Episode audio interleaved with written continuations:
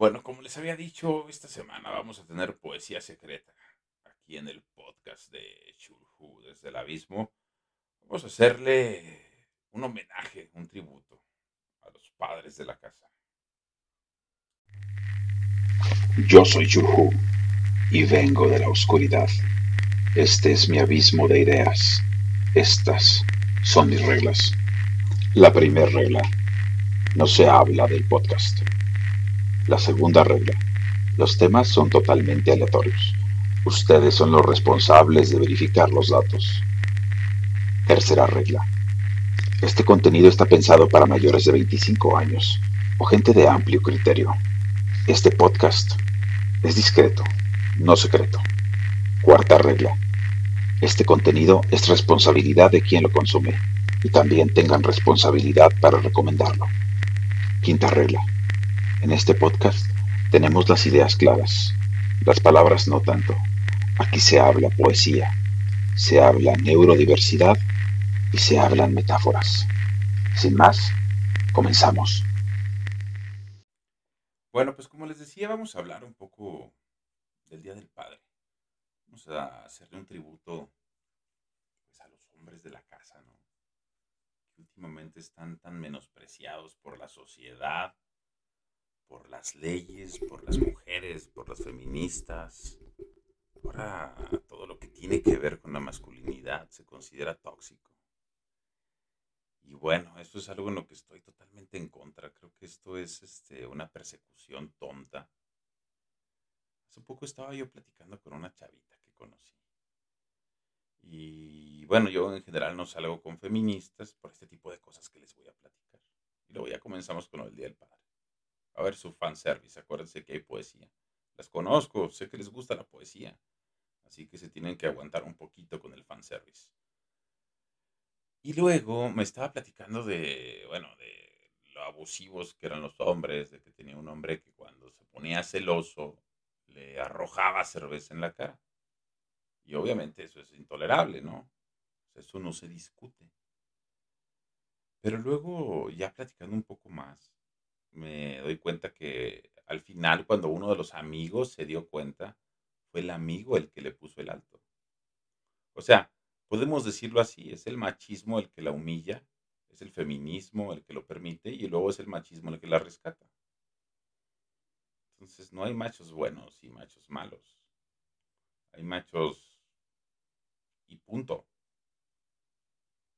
Eso es algo que tiene que ver con nuestra genética con nuestras hormonas, con la testosterona.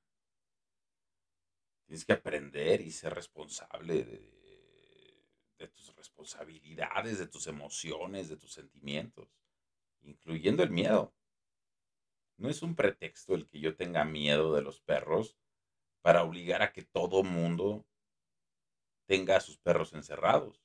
Yo tengo que lidiar con mis miedos, porque la sociedad existe y yo soy el que está siendo invitado a ella. No estoy esperando a que la sociedad se adapte a mí. Sé que esto es contradictorio porque en alguna ocasión había dicho que existen dos tipos de personas. Las personas que son sensatas y que se adaptan al mundo y las insensatas que esperan que el mundo se adapte a las personas. Pero son las insensatas las que cambian al mundo. Claro, a menos que quieras cambiar el mundo matando a la mitad de las personas. Bueno, pues en estos tiempos en los que el hombre es tan venido a menos, en los que yo no recomiendo el matrimonio bajo las leyes actuales, este, en ningún país de Latinoamérica, yo creo, ¿eh? porque básicamente lo único que necesitas es caer en uno de los supuestos de los micromachismos para que te divorcien y te transformen en cajero automático y sin familia. O sea, ahora se considera micromachismo y te pueden quitar a tu familia y a tus hijos por no adivinar los pensamientos de tu mujer. Se puede considerar micromachismo porque no te adaptas al slang nuevo de hablar como tonto con los pronombres y toda esta onda. Que se respeta, yo lo respeto cuando es de uno a uno, cuando alguien se me acerca y me dice, oye, ¿me puedes decir caballo? Pues le digo el caballo, si no pasa nada. El asunto es cuando tengo yo que ir por el mundo tratando de no ofender a nadie. Esa es la parte que me parece complicada. Pero bueno, Vamos a comenzar con esto, festejo del Día del Padre, directamente. Sin más, voy a quedarme callado 10 segundos y voy a comenzar a leer. Es un pequeño cuento que se llama Querétaro. Y luego después de eso, les voy a leer un poema del Día del Padre. Recuerden que generalmente esto tiene vigencia de una semana o dos antes de que baje los capítulos.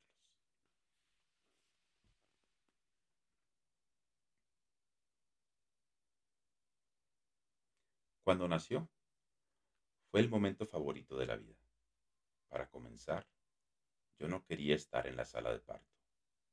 Fue el doctor el que me obligó a estar. Me dijo que no tenían enfermeras, que necesitaban mi ayuda me pusiera una bata y que nos veíamos del otro lado para ayudar en el parto. Yo, nervioso, le creí. Ahora se lo agradezco. En estos tiempos es difícil encontrar un médico de verdad, uno que vaya por la salud y no solo por el dinero. Este era uno de los pocos que conozco. Desde el inicio nos dijo que sería un parto natural y lo cumplió. Ella tenía dudas pero confió en el médico y en mí. Finalmente se decidió a tenerlo de esa forma. Todo el trabajo de parto duró poco más de tres horas. Ella se agitaba primero y poco a poco, como salida de sol, iba saliendo su dolor. Subía el tono de sus argumentos hasta, hasta maldecir al final. Me tomaba de la mano y trataba de tomar aire. Trataba de mantener la figura, pero a veces el dolor era mucho y ella se entregaba a él.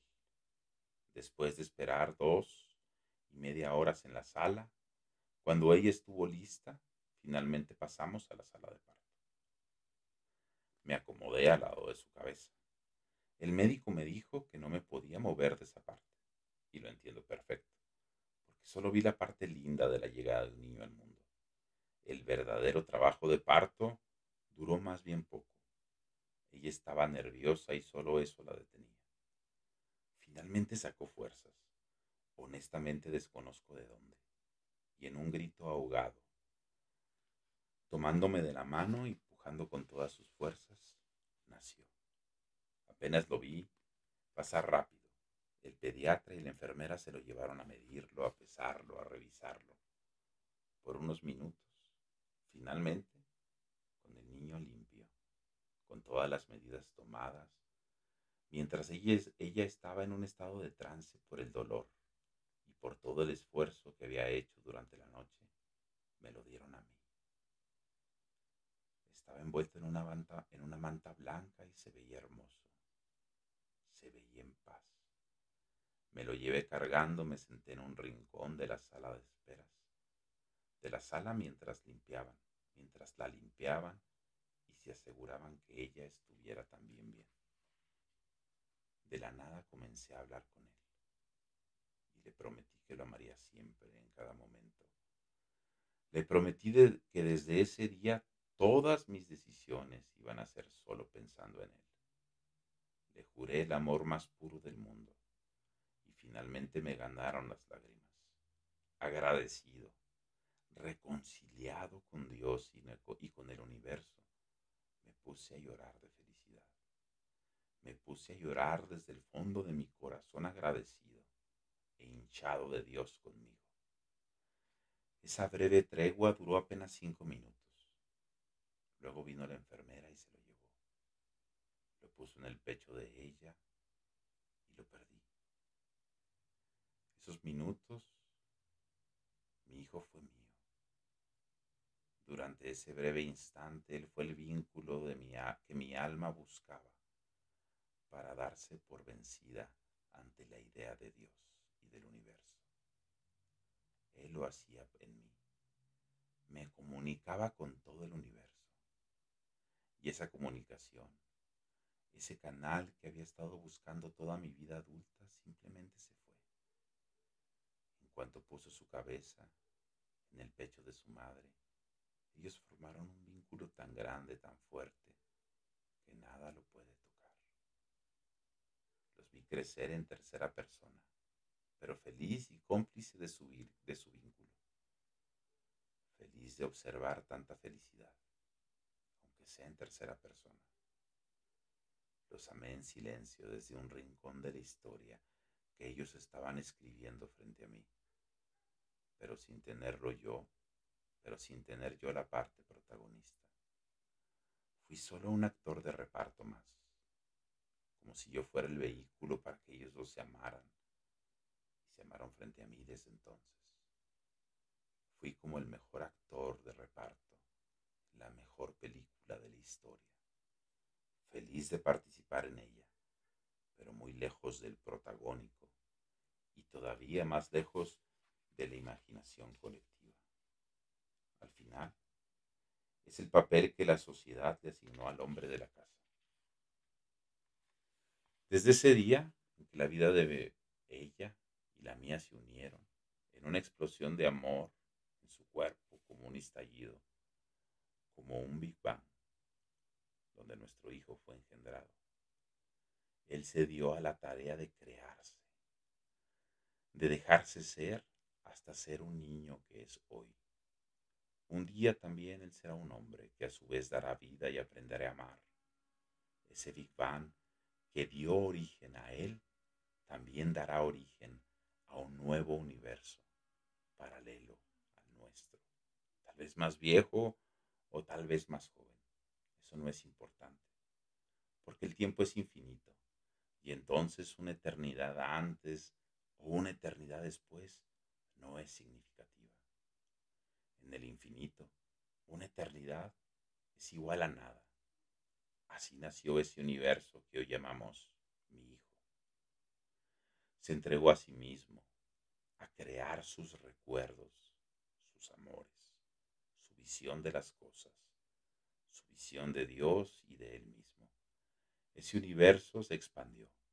Un día se empezó a poblar de música, de gente, de palabras, de cosas y una de esas gentes, del infinito de gentes de su universo, una de esas personas fui yo, en esa línea de tiempo aparte, en ese universo que mi hijo creó para sí mismo, en donde junto los mundano, en donde juntó lo mundano con su imaginación. En ese lugar perdió los recuerdos, perdido en los recuerdos de mi hijo, en su universo, de su mundo, en ese sitio yo fui un superhéroe. Ese universo es real.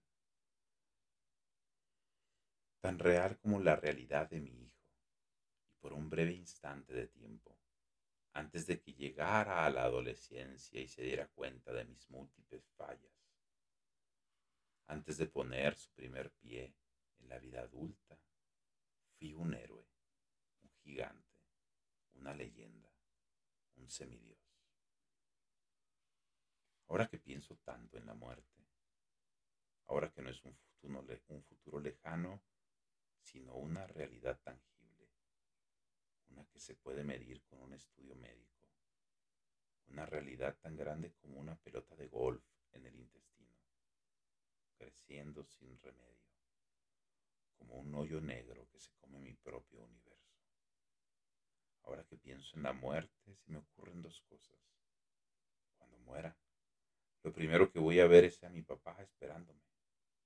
Porque aunque muera antes yo que él, el infinito no tiene tiempo. Él podrá volver en el tiempo para asegurarme que yo estaré bien, para darme la seguridad que me dio cuando niño. La segunda cosa que me queda clara es que tal vez mi hijo nació con un liposarcoma mixoide de bajo grado, altamente metástico y terminal desde el punto de vista médico. Yo recé, recé a Dios que me diera ese cáncer a mí, que yo con gusto lo llevaría por mi hijo, porque el amor que le tengo es tan grande, mucho más grande que el miedo que le tengo a la muerte.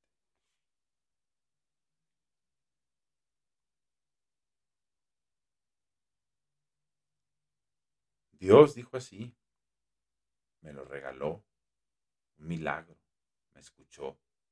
Por un instante breve de tiempo, olvidó el orden del universo y puso toda su atención en mí. y me gané el cáncer por amor. Cuando el pensamiento de la muerte se me monta en mi madrugada, me acuerdo que este cáncer era de mi hijo. Dejo entonces que la muerte me susurre, que se acerque lo que quiera, que me quite todo. Lo dejo que me transforme en una historia triste, en el ingeniero que tenía un presente perfecto y un futuro prometedor. Todo lo que fue ese ingeniero se convirtió en una historia triste de un tipo bueno que trabajaba duro y que tenía una familia que parecía perfecta. Pero un día llegó el cáncer y le quitó todo. Estoy dispuesto a volverme esa triste historia por mi hijo, por ese breve vínculo que tuvimos durante cinco minutos, en los que su alma fue mía y que yo fui todo su mundo y que me comunicó con Dios. Por esos cinco minutos doy mi vida entera. Y bueno, Héctor Gagraldi. Oye, negra, ¿te puedo hablar? Ya los chicos se han dormido. Así que, así que deja el tejido que después te equivocas. Hoy te quiero preguntar, ¿por qué motivo las madres amenazan a sus hijos con ese estribillo fijo de, ah, cuando venga tu padre, y con tu padre de aquí, y con tu padre de allá? Resulta de que al final, al verme llegar a mí, lo ven entrar a Caín y escapan por todos lados. Yo que vengo cansado de trabajar todo el día, recibo de bienvenida una lista de acusados.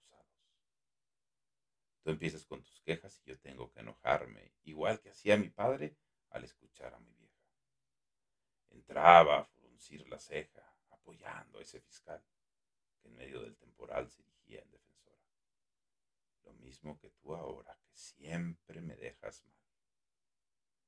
Si los perdono, ¿qué ejemplo? Es así como los educas. Si los castigo, eres bruto, no tienes sentimientos.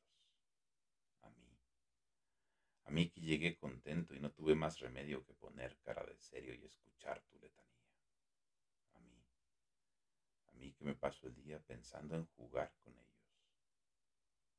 Yo sueño con llegar a casa y olvidarme feliz, felizmente del trabajo, de la gente y de todo lo que pasa. Los niños son la esperanza y el porqué de nuestras vidas. Por eso nunca les digas, ah, cuando venga tu padre. No quiero encontrar culpables, quiero encontrar alegría. Que no me pongas de ejemplo como lo hacía mi madre, que consiguió que a mi padre lo imaginara un verdugo. Él llegaba y te aseguro que se acababan las risas. Y en lugar de una caricia o hablarle como un amigo, lo miraba compungido presintiendo una paliza. Y el pobre, que me entendía, sacudiendo la cabeza, escuchaba con tristeza lo que mi madre decía. Y que él, y que él de sobra sabía. Que con este no se puede, raya las paredes, que trajo las suelas rotas, que la calle, la pelota, que me saca canas verdes. A la cama sin cenar, aburrido me ordenaba. Mi madre me consolaba y yo, yo lo culpaba a él. A él que había llegado recién de trabajar cansado y ya lo había yo amargado con todas mis travesuras. Los hijos nunca analizan el sentimiento del padre porque el brillo de la madre es tan fuerte que lo eclipsa. Solo le hacemos justicia cuando nos toca a nosotros vivir su problema. Ah, si mi padre viviera, que recién lo comprendí. ¿Y por qué nunca me dijo lo mucho que me quería? Si hoy yo sé cuánto sufría al ver enfermo a su hijo, ¿por qué me miraba fijo el primer pantalón largo? Y sé Sé que hasta me habrá besado cuando yo estaba dormido. Hoy que todo lo comprendo, ¿por qué no estás a mi lado? ¿Por qué no estás ahora para abrazarte bien fuerte, viejo lindo, y ofrecerte mi cariño a todas horas? Ves a tu hijo que llora, pero llora con razón, porque te pide perdón pensando en aquellos días en que ciego no veía que eras puro corazón. Déjame negra, que llore. Es tan lindo desahogarse. En fin, veamos qué hacen nuestros pequeños señores. Mira esos pantalones. Tápale un poco a la nena. Sí, sí, ya sé, no me lo digas. Hoy se fue a la calle sola. Acuéstate, rezongona. Mañana, mañana será otro.